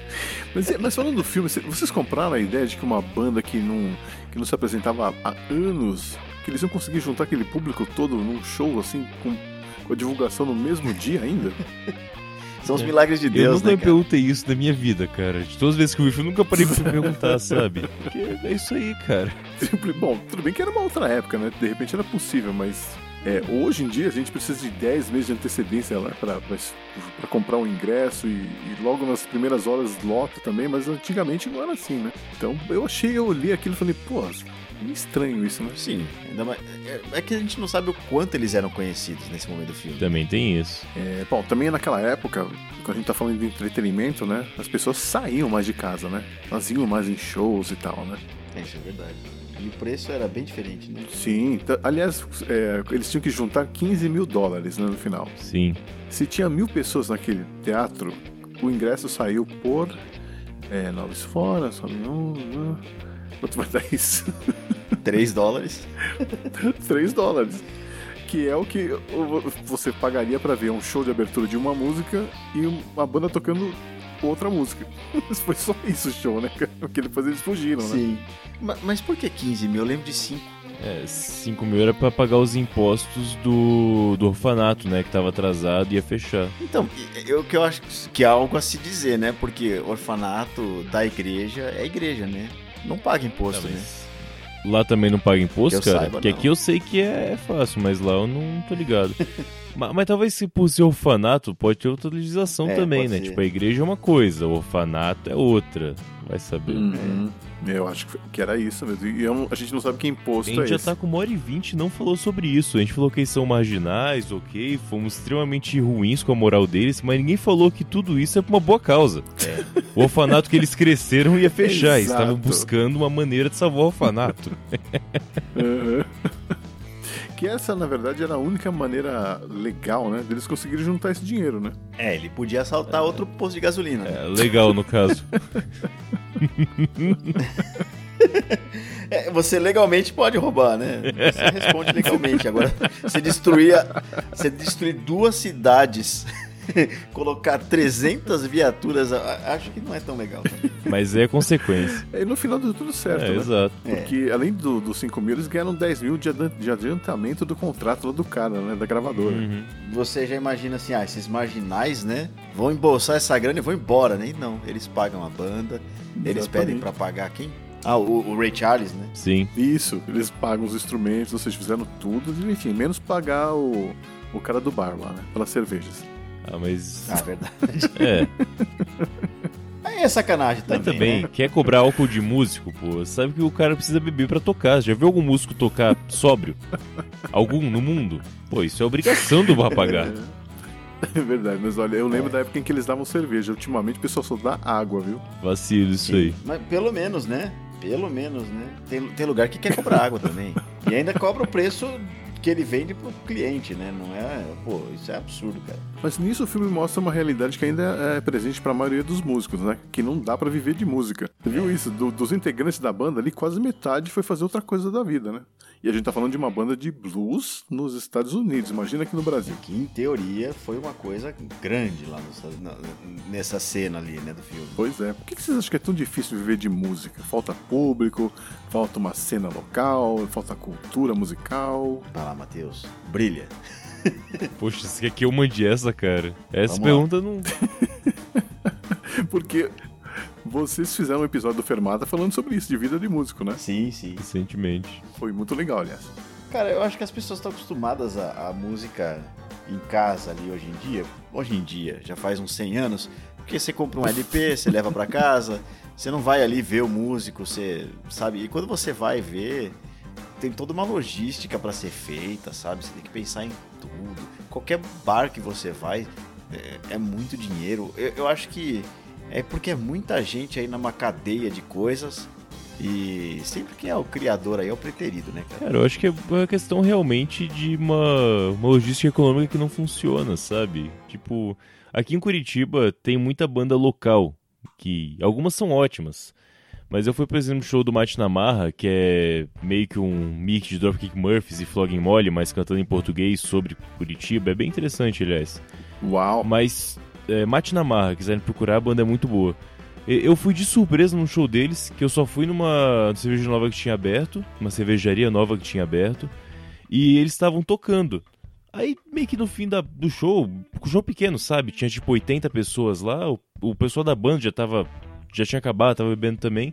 Eu acabei conversando com eles, tipo, nenhum deles realmente vive da banda. Dois trabalham com música tipo em estúdio, Uhum. outros têm empregos diferentes, aí saem da banda, voltam.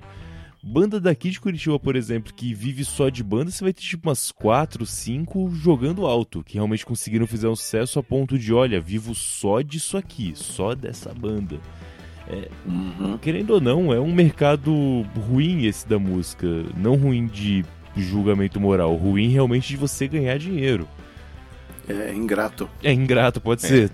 E eu acho também que existe um, um sistema nocivo, assim, porque, tudo bem, antigamente a gente ouvia no rádio, né? Mas pra você tocar no rádio, você precisava dar uma grana. Eu- eu acho que o jabá ajuda muito a quebrar a música, sabe? Porque é só quem já tem grana vai conseguir tocar. Então, quem já faz sucesso vai continuar fazendo sucesso. Você não vai no bar eh, eh, ver uma faixa escrito, como é que é o nome da? Mate na marra? Mate na marra. Eu não faço ideia de quem são. É, é o que? Exato. É reggae? É, é rock? é, sei lá, pode ser que eu não goste. Eu não sei o que, que é isso, né? A gente já, já vai... Como a gente tem toda essa logística de ter que sair de casa, pagar pra ir no bar, estacionamento, Uber, sei lá o que você vai fazer. Você tem toda uma logística pra você jogar na sorte. É É difícil, né? complicado. E eu falo com um público assim que eu atrapalho. Por exemplo, eu não pago cover artístico. Eu acho um absurdo o bar cobrar do cliente que tá tocando no bar. Se eu fosse no show, eu ia no show. No bar, não. Então sei que eu ainda tô atrapalhando ainda mais esse cara. Porque muita gente pensa assim. e eu não mudo de opinião, eu mantenho isso. Se vai tocar no bar, é é o bar tem que pagar. Não sou eu, cacete. Eu não pedi pela música. Mas independente. A cultura realmente é complicada. Talvez tivesse mais casa de show realmente, tipo, vem aqui pra ver o show. Talvez funcionasse, mas ainda assim é pouco. A maioria do lugar é bar que tem alguém tocando. É, lembrei de uma história, um amigo meu, ele, ele levou um, um amigo dele que é surdo pra um bar onde tava rolando um show. E aí ele virou pro cara e falou assim: ele é surdo, ele paga cover artístico? Juro, cara. E o guarda, eu- o segurança não sabia o que falar, né? Tipo, peraí que eu vou falar com o gerente. É. E não pagou. Tá certo, né? Óbvio. Quando vai embora, eu- cara, eu juro, uma vez eu entrei no bar, eu sentei e fiz é, tan, dan, dan, dan, dan, pam, pam. Aí eu olhei e falei, eu chamei o gerente, cara. Eu falei, cara, quanto que é o cover artístico aqui? Nove reais. Eu olhei na mesa e falei, a gente não vai pagar não, cara. Por quê? Eu acabei de chegar, cara.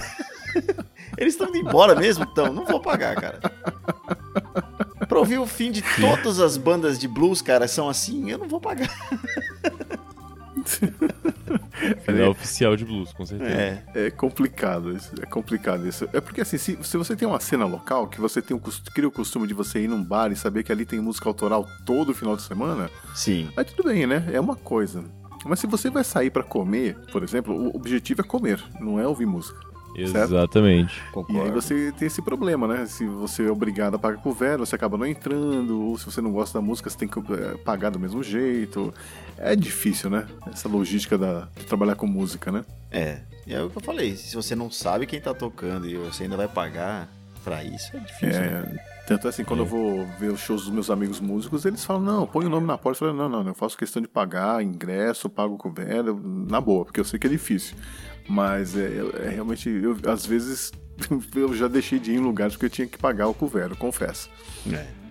E tem muita gente que, é assim, mesmo quando o cara faz sucesso, tem muita gente que ganha dinheiro antes dele, né? Eu lembro uma vez que eu vi, assim, faz alguns anos então, esse número tá bem desatualizado, mas o músico mais bem pago do Brasil, o Roberto Carlos, ganhava 50 centavos por CD. Eu não sei que gravadora que é, se é a Globo, se é a Sony. Eles vendiam CD, sei lá, Vai ser 25 som reais, livre, né? provavelmente. É. né? Então, se vendia 25 reais e pagava 50 centavos pra ele, todo mundo ganhou dinheiro antes dele, né? Aí você imagina que o não sei o que lá do forró, cara, ele vai ganhar um centavo no máximo. É, e você fala que é o Spotify hoje, cara, a proporção é praticamente a mesma. Em streaming, assim, o que fica pra, pra reprodutora mesmo e o que vai pro artista, a proporção é mais ou menos a mesma. Não muda muito, não. Vale a pena pra quem Sim. faz tudo em casa, né? Pra quem faz tudo independente e manda, aí é uma coisa, mas é, ainda assim não é grande, grande diferença. É, aí Até por isso a Taylor Swift tirou as músicas dela do Spotify durante um tempo, né? é, o Prince também não queria de jeito nenhum ter as músicas no Spotify.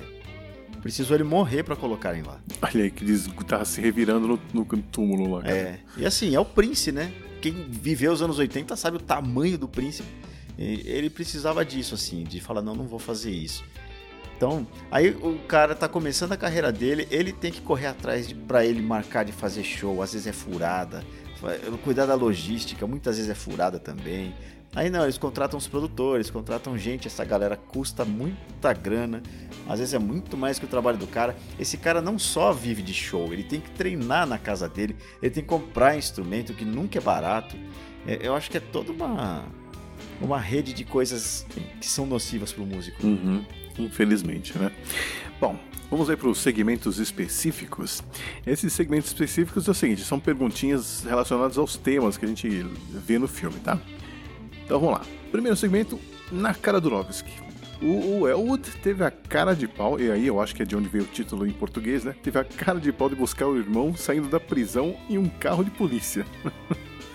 Mas e vocês? Qual foi o momento mais cara de pau, mais descarado, mais atrevido que vocês tiveram na vida? Eu acho que ainda nesse segmento aí de, de, de trânsito, eu lembro de uma vez que eu fui ao Detran para resolver um problema de falta de habilitação, porque, né?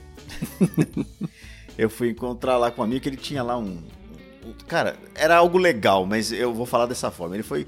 Tinha alguns conhecidos que faziam isso, que faziam aquilo. E eu tava sem habilitação. Eu parei minha moto dentro do Detran, no estacionamento dos funcionários, porque eu achei que era um estacionamento.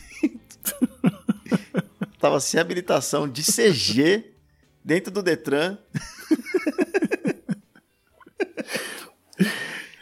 Passei Alguma ileso. história aí, Matheus? Então, várias, mas.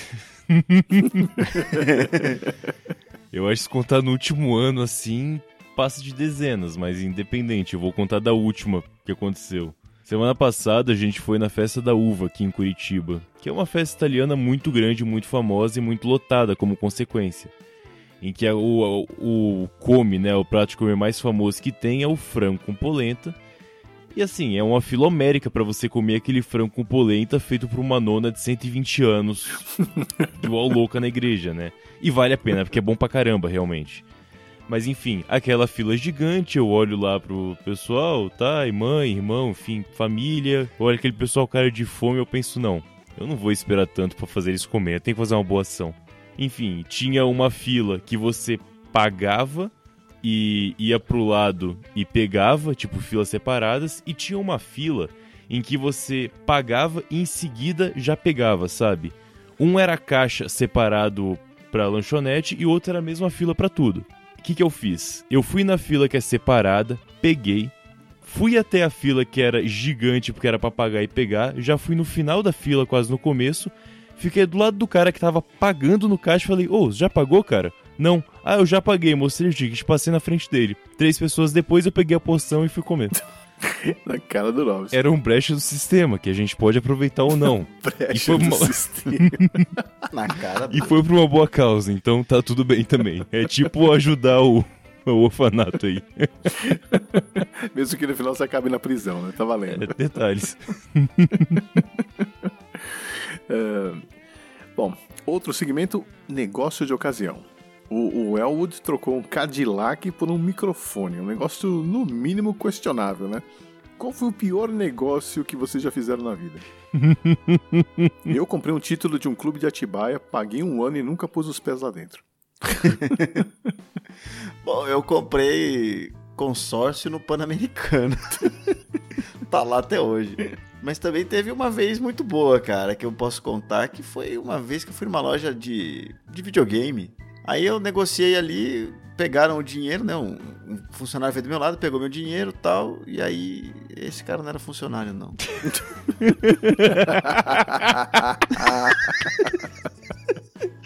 Peraí que eu vou lá Muito bom, buscar. cara. Sumiu, cara. Ah, cara, da coisa assim que eu lembro é assim, eu já paguei o CFC autoescola e não e não tirei minha carteira, então esse foi um péssimo negócio, de fato. Ainda mais se você fez as aulas, cara. Exato, exatamente. Uh, Nossa. Quatro frangos fritos e uma coca. Os Blues Brothers têm preferências estranhas, né, com relação à comida. O Jake pediu quatro frangos fritos inteiros, enquanto o Elwood só comia torrada a seco. Vocês também têm alguma mania parecida, assim, algo estranho que vocês comem, ou algo que vocês comem em exagero, assim? Cara, eu só acho que o Elwood. É, é- cara, a cena que ele entra na loja do, do Ray, cara, e ele vê um forninho e ele põe a torrada, dá muita pena dele, cara. é mó bonitinho, ele arruma um pãozinho, põe lá, cara. Você fala, coitado, cara, ele tá com fome. Vida de músico. É. Putz, mas algo estranho que eu coma? Ou algo em, em uma mania esquisita, alguma coisa que você já comeram em demasia, tipo quatro frangos fritos, convenhamos, né? Eu, eu já comi 72, né? eu e mais três amigos, a gente comprou 72 esfias, a gente comeu numa noite só. Mas, Já pô, fiz. três pessoas, né? É, saudade quando eu tinha 18 anos, né? Foi exatamente nessa época. Eu lembro que eu comi um frango, um frango assado e meio nessa época. Eu tava com muita fome. Pra mim é complicado essa pergunta que eu sou muito glutão, assim. Inclusive tem um podcast só sobre comida, em que até a gente fala especificamente sobre isso. Então tem muitas coisas que podia considerar.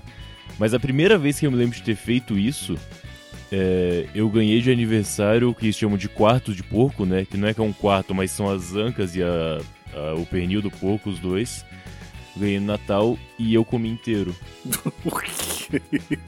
Eu consigo me lembrar, assim, a primeira lembrança que eu tenho sobre comida, algo tipo, é isso. Mas coisa estranha mesmo, né? Tipo, comer só torrada seca e tal, é, é difícil pensar, cara. Porque às vezes o que você acha que é normal é estranho pra outra pessoa, e até você achar e pegar referência. é- É, mas geralmente, geralmente alguém fala pra você, né? Tipo assim, uou, você come isso, cara? É, mas aí isso sempre cai naquela mesma coisa, né? Ô, você come isso, vende porque as pessoas comem. Sei lá, você gosta de torrone? Nossa, que esquisito. Não, eu gosto de Cara. torrone. Vende faz 50 anos. né? Fim de semana, outro fim de semana anterior, eu tava no churrasco e meio que depois de ter acabado a carne e tal, eu peguei e coloquei no prato maionese e farofa e fui comendo. Aí chega o cara e fala: Poxa, cara, achei que eu era a única pessoa que fazia isso. Eu falei: Não é normal? Achei que todo mundo fazia. Eu não sabia que era estranho comer maionese e farofa, cara, num prato assim. Pelo jeito é estranho pela risada, eu Ah, é? não sabia. Cara, em churrasco, o que, o, que menos dá pra comer às vezes é carne, né? Ainda mais aqui em São Paulo, que a galera sabe fazer um churrasco, Em né, São cara? Paulo Você que- chega lá, a carne é só do churrasqueiro, né? É, do- é do churrasqueiro e dos amigos Paulista, dele. como padrão, não sabe fazer churrasco, cara. É, não sabe fazer a festa também, cara. De fato. Aí você vai lá, só o churrasqueiro os amigos comendo, você vai comer ali um pão com vinagrete, que é o que tem, né, cara? Maionese com farofa entra nessa lista aí, cara. Pois é. Bom, sangue bom. O Jake e o Elwood, apesar do, do currículo questionável, né, eles fizeram uma boa ação e ajudaram dezenas de crianças no filme ao salvarem o orfanato lá. É, vocês já tiveram alguma experiência com trabalho voluntário, participaram de alguma campanha para arrecadar fundos, algo parecido? Cara, eu trabalhava numa ONG uma época. Era de educação, coisa mais assim, ambientalismo e tal.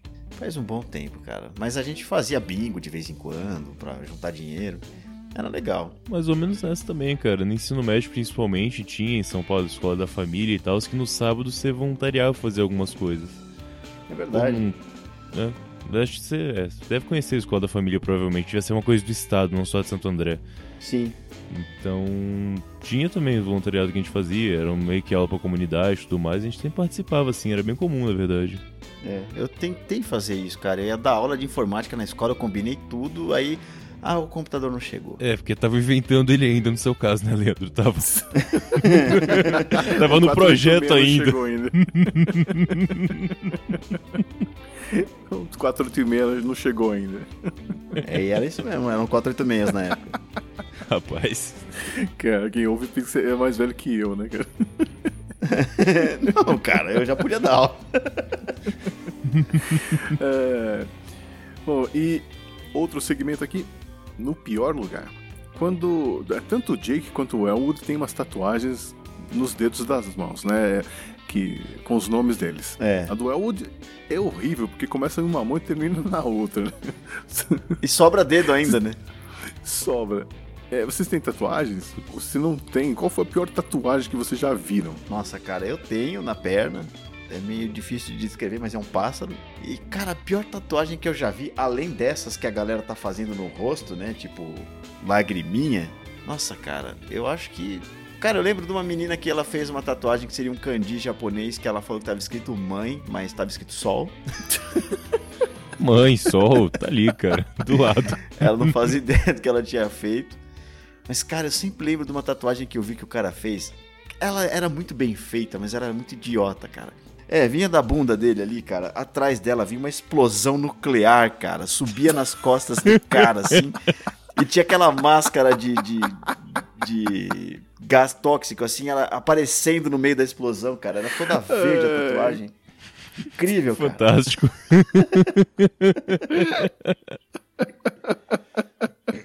ah, cara. É, imagina esse, imagina esse cara na praia, né? Com os filhos, cara. Papai! Sim, eu não tenho tatuagens, mas de longe a tatuagem mais escrota, estranha que eu já vi é nas costas de um cara e eram manatis ou peixe-bois, não sei se as costas era rio ou mar, mas enfim, eram Aham. tipo dois peixes-bois se encontrando. E não vez talvez pelo manati ser um bicho tão rústico, tão estranho, ficou e, e era mal desenhado ainda, sabe? Tipo criança desenhando uma coisa sem muita habilidade. E tipo, caralho, que bagulho. Você não gosta de peixe-boi assim, cara? Você perdeu uma aposta, na moral, não pode ser verdade. Cara, isso é verdade que eu conheço gente que tatuou desenho da criança, né? Então, né? Às vezes pode ser explicação aí. É, tipo, a criança realmente desenhou e, e o cara tatuou. Eu lembro disso. Mas era tipo desenhou a família, sabe? Os bonequinhos de palito de mão dada, cara. Essa moda foi terrível. Eu vi algumas dessa aí, mas a pior que eu vi foi um amigo meu que tatuou uma tribal na nuca. Só que o detalhe é, ele raspou a cabeça, foi se tatuar e depois deixou o cabelo crescer. Ah, E aí ele falou, mas eu falei, mas, mas, mas ninguém vai ver a tatuagem. Ele, não, mas é pra mim. Eu, eu, só eu sei que ela tá lá. Eu falei, mas, mas, mas é. Qual, qual, qual que é a graça disso, né? Tipo. ele falou, é, minha mãe não vai me encher o saco, né? Quando eu quiser mostrar a tatuagem, eu rapo a cabeça de novo. E eu fiquei pensando, assim, o motivo, né? Pra ter uma, uma tatuagem que ninguém vai ver. Que vai ficar escondida. é, só vai ver quando tiver velho. Aí ela já vai Então, estar e no aí, meio, Quando eu do, tiver velho, no meio das costas. tribal não, cara. Bom que ela vai aparecendo em partes, né? Podia fazer um trabalho realmente bem feito pra revelar parte a parte. Vai reduzindo o cabelo da testa pra nuca e vai revelando mais. Daqui cinco anos vocês vão ver o resto. É, Bom, vamos lá. Outro segmento, dando um jeito. O- os Blues Brothers tiveram que se virar para agradar o público naquele bar de música country lá. É, vocês já tiveram que fingir ser alguém diferente ou, ou mentir por questões de segurança ou tem, até para contentar alguém? Cara, eu vou contar uma história escrota aqui. Fala Lá vem. baixinho, cara. Dessas que a gente precisa. Eu tenho, eu tenho um conhecido que ele é policial, né, cara? Ele tinha parado uma época pra fazer palestra e palestra motivacional, aquelas coisas pra empresa, né? E cara, nessas palestras ele conheceu um cara que ele tinha um puteiro. E aí esse cara veio falar assim, cara, eu preciso de você, tal. E aí ele esse, né? Eu acabei encontrando ele na padaria, tava indo pra casa, passei na padaria antes, ele, cara, eu preciso de um amigo, vamos lá comigo? Eu nunca tinha ido, né, cara? Eu falei, "Ué, vamos, né, cara? Aí ele, ele, assim, a gente foi e tinha que fingir que a gente era cliente, porque ninguém podia saber que ele tava indo avaliar o lugar. Aí a gente fez o good cop e bad cop ainda, cara, porque ele era o cara que tava animadão pra pegar as meninas e eu ficava dando paulada, né? Aí teve teve até uma menina que ele chamou lá, aí ela, ai, bom conversar com vocês, né? Tipo, eu não entendo nada que aquele japonês fala. Eu virei assim, mas você queria fazer amizade com ele? que idiota, cara. Ô babacão. Nossa, cara. E aí esse dia foi isso, cara. Eu tava é, ajudando a- na qualidade de um puteiro. Fantástico. Isso no LinkedIn, tá ligado? Sim, cara. Depois meu amigo foi chamado pra tocar o puteiro, é, efetivamente, cara. Ele não foi porque é policial, né? Muito bom. É, ótimo isso. Cara, esse tipo de história, assim, eu penso em poucas. Na verdade, eu só penso em um tipo de situação que isso aconteceu. Que quando eu saía muito com meu irmão, agora a gente tá saindo mais porque ele mudou pro Curitiba também, né? A gente morava em São Paulo na época, ele ficou lá um tempo. É, e quando a gente saía, tipo, só nós dois, talvez por conhecer muito bem, a gente fazia isso de vez em quando. Tipo, tá, vamos fazer um negócio diferente hoje. Vamos começar a falar alto sobre signo na mesa e vamos esperar as pessoas chegarem. E sim, fizemos isso. E realmente as pessoas chegaram pra bater papo.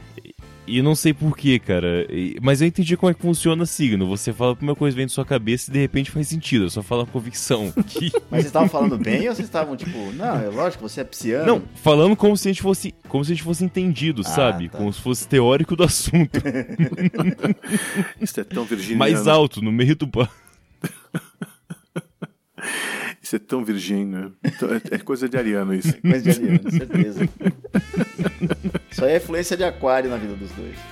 É verdade. Só pode ser, cara. Aquela lua em escorpião sempre influencia mal as pessoas, não tem jeito.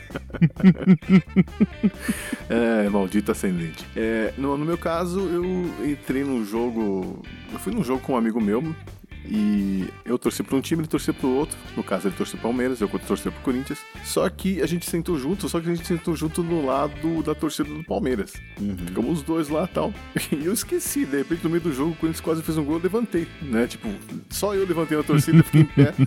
Eu vi que os caras ficaram me olhando, eu peguei e emendei na hora, né? Xinguei o zagueiro do, do Palmeiras. Queria quer afundar o time, não sei o que. Aí todo mundo começou a xingar junto, aí ficou tudo bem. Então, mas assim, foi, foi por pouco, cara. É, bom, eu acho que era isso que a gente tinha pra dizer sobre o filme Blues Brothers, né? Os irmãos Cara de Pau. E antes da gente ir embora, eu vou pedir pros convidados aí darem alguma sugestão relacionada ao filme. Qualquer coisa que passou pela cabeça de vocês enquanto assistiam o filme. Cara, eu acho que o, o filme do National Lampoon Animal House lá, o Clube dos Cafajestes, ele, assim, ele foi lançado antes desse filme. E ele é um filme obrigatório, assim. Eu tenho DVD aqui em casa tal. Eu vira e mexe revejo esse filme. Ele é fantástico. O Belushi tá louco nesse filme. É aqueles filmes de faculdade, né, cara? Cara, esse filme é obrigatório. É é uma dica, assim. Vê esse filme também, cara. E você vai meio que ter visto a carreira quase inteira dele de cinema. Praticamente. Porque ele morre logo em seguida, né? É. Eu falei em cima rapidinho sobre o Jim assim, é só um extra assim realmente interessante ver o Jim Belushi que é tão engraçado quanto. Mas a recomendação que eu pensei sobre isso é um filme um pouco mais sério, entre várias aspas no sério, sobre blues, que é o Cadillac Records. Ah, que conta a história do pessoal um pouco mais antigo do que esses estão no filme. Mas realmente a galera começou assim, o Muddy Walters está no filme, acho que o Little Richard também, tenho certeza. Uhum. Ethan Hunt tá no filme também, então é, um, é uma história parcialmente real, né, com os seus mudanças, fantasias, etc, da Chess Records, que foi a primeira gravadora a trazer os músicos negros pra realmente gravar efetivamente. E, é, tipo, se passa 30 anos antes de Blue Brothers, independente, mas é a galera que influenciou a chegar nisso. E é uma história Uhum. muito legal, assim, o filme é muito bom. Isso aí, excelentes sugestões. Bom, Leandro, é, eu vou deixar as redes sociais do, do Leandro e do Matheus e também os feeds dos podcasts Fermata e Curva de Rio na descrição desse podcast, ok, ouvinte? Então, Leandro, obrigado pela visita. As portas do estúdio Eu que 80 agradeço, watts estão sempre abertas. Volte quando quiser. Agradeço muito, cara. Eu gosto muito do 80 watts, eu já falei isso várias vezes na rede social. Eu continuo falando Oh, obrigado. e é um prazerzaço estar aqui, cara. Bom, Matheus, prazer imenso falar contigo. O convite está feito. E tem vários filmes dos anos 80 pra gente comentar ainda. Se quiser aparecer por aqui com aquelas brejas caseiras que eu sei que você faz aí, fica à vontade. Pô, cara, só avisar, por favor. É, lembrar de alguma coisa, perguntar se eu vi. Em geral, eu posso gravar e gosto pra caramba de filme, ainda mais essa época. Então, sempre assim.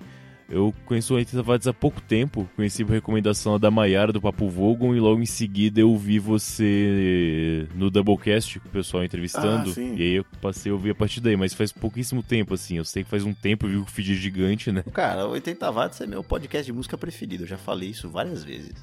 oh, obrigado, hein, cara. É. Mas Isso que eu tenho um, dois, três, quatro. que é bom a gente É, ouvir, né? Eu vou falar que eu prefiro o Doublecast pra não desagradar nenhum de vocês dois, tá? Desculpa aí.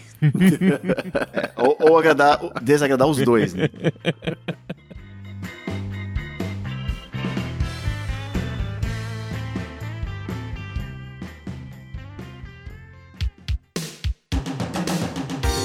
Tá aí, essa foi a nossa conversa sobre o filme The Blues Brothers, Os Irmãos Cara de Pau. Gostou do que ouviu? Quer indicar algum filme? Quer corrigir alguma informação errada que nós demos? Então fale comigo através do e-mail programa80watts.gmail.com ou pelo Twitter e Facebook. Mês que vem a gente se encontra novamente para falar de mais um filme velho, mais um clássico do cinema dos anos 80. Um abraço e até lá. 106 miles to Chicago. We got a full tank of gas, half a pack of cigarettes. It's dark, and we're wearing sunglasses. Hit it.